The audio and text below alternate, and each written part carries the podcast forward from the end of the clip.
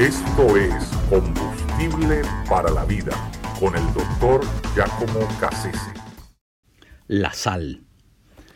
La sal eh, es una de las eh, figuras eh, que se usan, ¿verdad?, metafóricamente en las escrituras para referirse a la iglesia.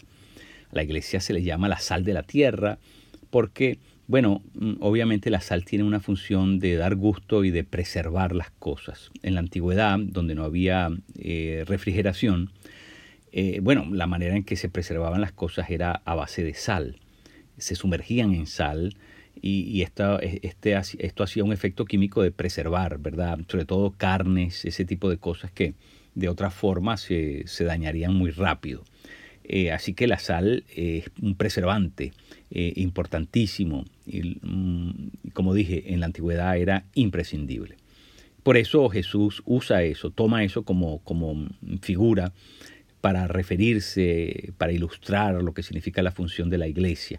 A mí me llama mucho la atención, ¿verdad? Cuando veo la vida de ciertos cristianos que mm, hicieron ese efecto de, preservar, em, afectar positivamente el entorno donde, donde estuvieron. y, esto obviamente lo cito porque me parece que ese es el gran reto que tenemos todos los cristianos que no importa dónde estemos y qué tan grande sea nuestro círculo de influencia, de acción, eh, ese círculo al que nos toca salar, eh, bueno, que seamos efectivamente cristianos salados, es decir, cristianos que tengamos esa facultad de poder eh, producir el efecto mm, deseado y para el cual en nuestro Señor Jesucristo nos, nos llamó a servirle. ¿no? recuerdo la vida de William Carey, eh, primer eh, misionero de este periodo moderno de las misiones. E, él fue a la India a trabajar como misionero, pero allí se consiguió con algo verdaderamente eh, deleznable, algo, mm, yo diría, grotesco, salvaje, mm, bestial, puesto que se practicaba algo que se llamaba el sati, y el sati era una práctica hindú en la que mm, la viuda, mm, ¿verdad?, tenía que morir junto con su marido. Es decir, eh, la viuda vivía hasta que el marido estaba vivo, lo, velaba y cuando llegaba el momento de enterrar, de enterrar al, muerto, eh, eh, lo, que, lo que era la práctica ancestral consistía en que la, viuda se enterraba junto con el muerto. Imagínense qué cosa más grotesca, más terrible, algo que obviamente William Carey cuando escuchó de esto, comenzó a, de alguna manera a, protestar, a, buscar mecanismos para, para dejar eh, oírse,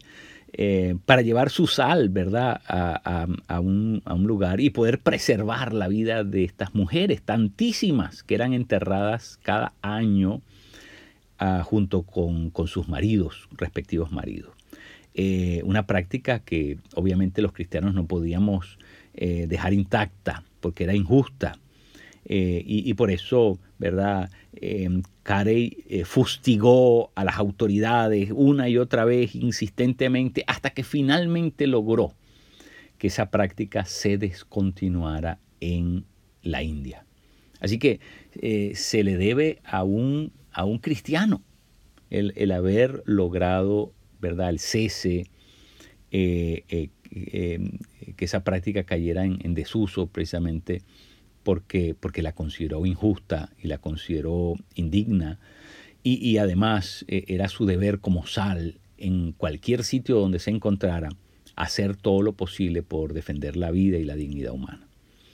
otro caso muy interesante también es el de William Wilberforce, este inglés que luchó, ¿verdad?, eh, con, contra viento y marea, eh, siempre, ¿verdad?, eh, con, menos ah, recursos y, posibilidades que, sus contendientes, pero siempre fue una persona extremadamente lúcida y, incólume en sus, en sus decisiones. Fue inspirado por la vida de John Newton, aquel eh, esclavista que se convierte a la fe cristiana. Eh, fue inspirado por el propio John Wesley, que en ocasiones le escribió mm, eh, de alguna manera insistiéndole que eh, permaneciera firme en, sus decisiones, porque eran decisiones justas, es decir, estaba abogando por, por cosas que eran verdaderamente justas y, que Dios estaba del lado de él. Así que después de muchos años, después de muchos años, finalmente vio, un poco antes de morir, vio finalmente realizado ese logro de, de ponerle fin a la esclavitud.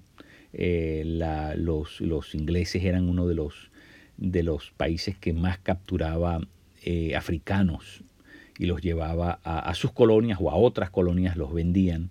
Pero en todo caso, finalmente el trabajo cristiano, el pundonor de este hombre, ¿verdad? dio resultado y, logra entonces poder eh, lograr la abolición de la esclavitud en Inglaterra, algo y, de nuevo son cristianos que se esforzaron, ¿verdad?, para, para, lograr eso. En los Estados Unidos tenemos, bueno, toda la historia que nos, se nos cuenta de los cuáqueros, de lo que se llama, eh, esa, relatado en esa novela llamada La, la cabaña del tío Tom, eh, ¿verdad?, que nos cuenta la historia de cómo los cuáqueros fueron inflexibles y determinados en buscar esa misma cese de la esclavitud acá en, las colonias americanas. ¿no? Una cosa, los cristianos estuvieron detrás de eso. ¿Por qué? Bueno, porque sabían que era su responsabilidad como sal en la tierra de llevar eso a cabo, de lograr que eso se, llevara a cabo. Y bueno, eh, también viene a mi mente eh, el caso más reciente de, de Martin Luther King Jr., ¿verdad? Eh, Martin Luther King Jr. entendió que el racismo era algo que, no estaba en el corazón de Dios, que, que se oponía al designio divino, que iba en contra de las Sagradas Escrituras y por eso luchó con, con entereza, con aplomo, eh, a pesar de, lo que eso costó, porque costó mucho, eh, ¿verdad? Fue una persona determinada a lograr que se respetara la dignidad de, de los negros americanos, o llamados afroamericanos. Eh, pero en todo caso, eh, él defendió no solamente solo, pero logró arrastrar, eh, movilizar una, una, gesta completa, un movimiento de, hombres y mujeres que se unieron a esta causa común y lograron en, ¿verdad? en los años 60 la, abolición definitiva de la esclavitud en los Estados Unidos.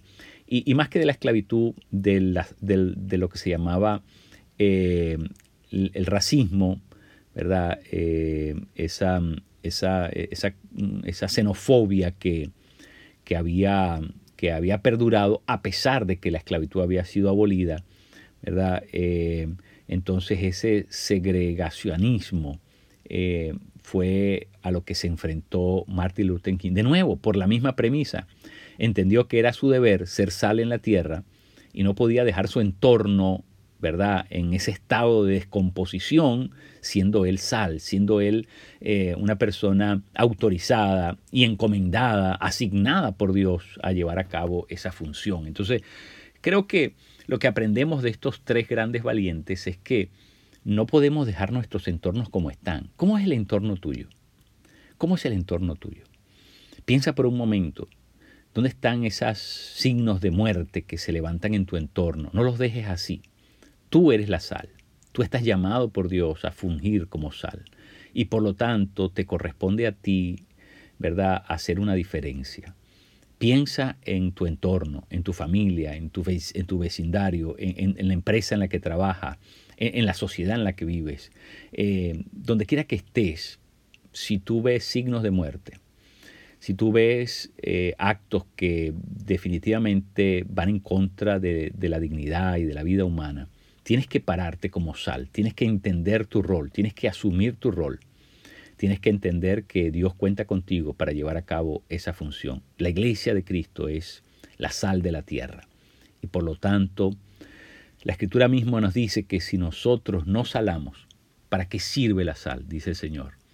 El Señor dice, no sirve para nada, solamente para ser hollada por los hombres. Es decir, para ser tirada, arrojada al piso y pisoteada. No tiene otra función. Nosotros somos la sal.